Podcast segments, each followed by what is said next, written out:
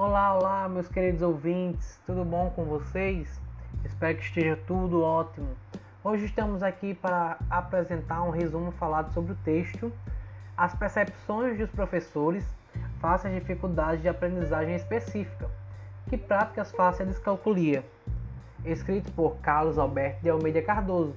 Iremos comentar a partir do tópico 2.7, que tem como título Algumas das mais frequentes DAI. É, quando eu li esse título, eu fiquei me perguntando o que seria DAI, já que ele não apresentava nenhum significado, nem no título, nem depois disso. Então eu voltei um pouco e DAI nada mais é que as dificuldades de aprendizagem específica. Ok? Então vamos lá. Nesse tópico 2.7, o autor apresenta algumas dificuldades de aprendizagem.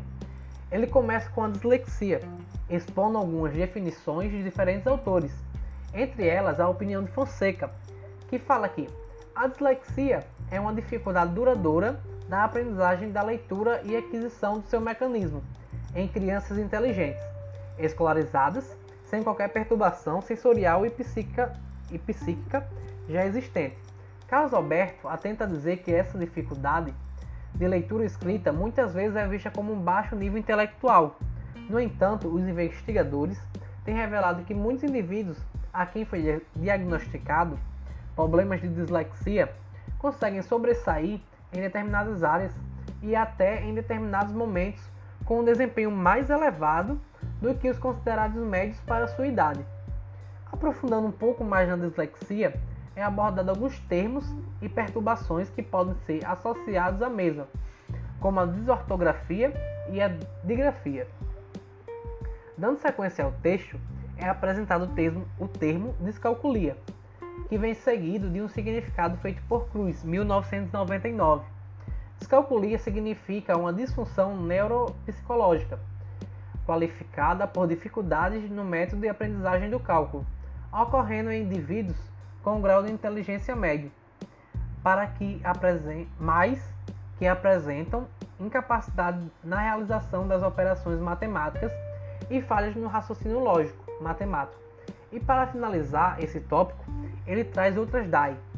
Por exemplo, a de problemas de percepção auditiva, também a de problemas de percepção visual e problemas de memória. O tópico 2.7 serve para apresentar os termos e seus significados que vamos encontrar no decorrer do texto. No tópico 2.8, denominado de dificuldades de aprendizagem na matemática, Dan, ele apresenta as possíveis dificuldades que podem surgir em um aluno e o porquê é tão difícil perceber uma dificuldade de aprendizagem na matemática. Segundo Gell, 1999, e Cruz, 2009, refere que as crianças com Dan formam um grupo heterogêneo, pois manifestam diferentes padrões de conhecimento, bem como áreas fortes e fracas. É por isso que deriva de aluno para aluno, então tornando as Dan muito complexa, porque podem resultar de um conjunto de dificuldades interligadas. Mais à frente no texto é aprofundado o assunto da descalculia, agora se referindo a ela como descalculia do desenvolvimento. E é apresentada uma definição de Cruz de 2009. Diz que a descalculia de desenvolvimento se refere a um transtorno estrutural, ou seja, disfunção neurológica, de maturação das habilidades das matemáticas, que está presente sobretudo nas crianças e que se manifesta por dificuldades na, na realização do processamento dos números, no cálculo aritmético e na sua resolução de problemas. Dando continuidade, é exposto as classificações para descalculia, que segundo Cox temos seis tipos: descalculia verbal, descalculia pragnóstica, descalculia léxica, léxica, descalculia gráfica, descalculia diagnóstica e descalculia operacional. No tópico 2.11 é tratado sobre os diferentes sintomas mais frequentes de alunos que têm descalculia. Segundo Bastos, é listado oito sintomas. Entre eles temos erro na formação dos números, invertendo-os, dificuldade em operar com somas simples, memória pobre para fatos numéricos básicos, dificuldades em transportar números para o local adequado na realização de cálculos, entre outros. Neste mesmo tópico, também é citada uma lista de problemas que podemos nos deparar com alunos que apresentam descalculia. Entre eles temos dificuldades na identificação de números, relacionada à parte visual e à parte auditiva, que no caso é relacionar o símbolo ao respectivo som, que se ouve ou se pronuncia. Também temos a dificuldade em ap aprender a dizer as horas. Esta dificuldade resulta da distinção entre os ponteiros nas horas e nos minutos. Outra só consegue dizer as horas certas e as meias horas, mas tem imensa dificuldades nas horas intermédias, entre outros problemas apresentados no texto. Como maneira de apresentar estratégias para o ensino, o autor se fundamenta em outros escritores, que apresentam formas de trabalhar a matemática. É apresentado diversas estratégias, uma vez que existem diferentes dificuldades.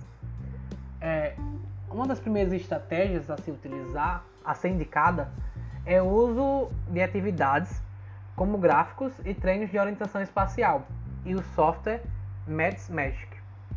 Também é, é indicado atividades com reforço verbal e o software Maths Talk. Wilson, 1996, em seu trabalho Transtorno de Aprendizagem, demonstrou que Apesar da ajuda do software, os resultados dos alunos são superiores quando há intervenção do professor. Isso aqui faz lembrar, em outros textos já discutidos, é, o papel do professor como mediador. No caso, o professor vai apresentar o problema e deixar com que o aluno é, faça suas próprias conjecturas e sempre que necessário é, mostrar um novo olhar sobre o mesmo problema, uma nova forma de de confrontar, de, de vencer esse problema, certo?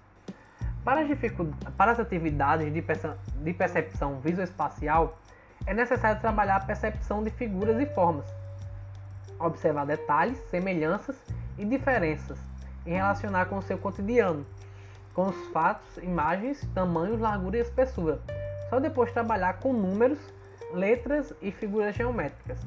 Para finalizar, referi que é igualmente importante a orientação do processo educativo, iniciando as aulas, relembrando conteúdos, os conteúdos abordados anteriormente, propor atividades ligadas ao cotidiano dos alunos que os levem a procurar soluções, explorar padrões e formular conjecturas, com orientações do professor sempre que surjam dificuldades, pensando em voz alta sobre os passos a dar e em justificá-los evitando desse modo os exercícios rotineiros de memorização.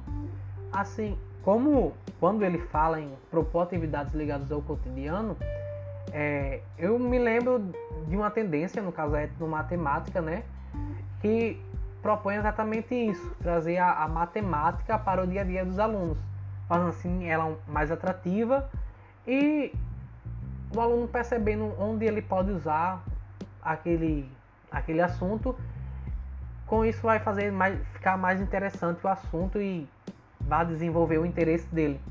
Quando ele fala que em procurar a solução, explorar padrões e formular conjecturas, ele também remete a outra tendência, que no caso é a de resolução de problemas, que também é muito bem defendida é, em vários outros textos que nós já discutimos.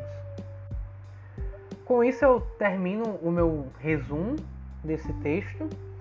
E para terminar o podcast, eu quero fazer um, um breve um breve comentário sobre o texto no geral, sobre o, na minha visão. Na minha visão, esse é um texto de formato mais informativo e de bastante é, de bastante importância para nós, futuros professores, pois podemos futuramente dar aula para um aluno com descalculia e será de extrema importância conseguir identificar e como podemos reagir e montar estratégia para o ensino desse aluno. Então, por isso que textos como esse e vários outros são muito importantes para a nossa formação. E com isso eu termino esse podcast. Eu espero que todos os meus ouvintes, que eu creio que só vai ser a professora Gisele, tenha gostado dele. E é isso, professora. Muito obrigado pela oportunidade. Até a próxima.